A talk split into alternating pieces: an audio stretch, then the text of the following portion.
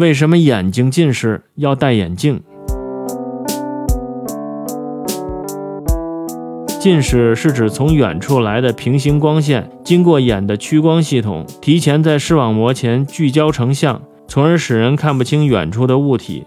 近视可能是因为眼的屈光系统折射力较强或眼轴过长而造成的。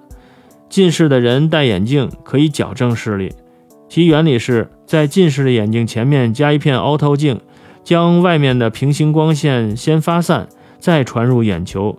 矫正了过度汇聚的光线，使得光线经过眼球晶状体后能够被汇聚到视网膜上，于是人就感觉看清楚了。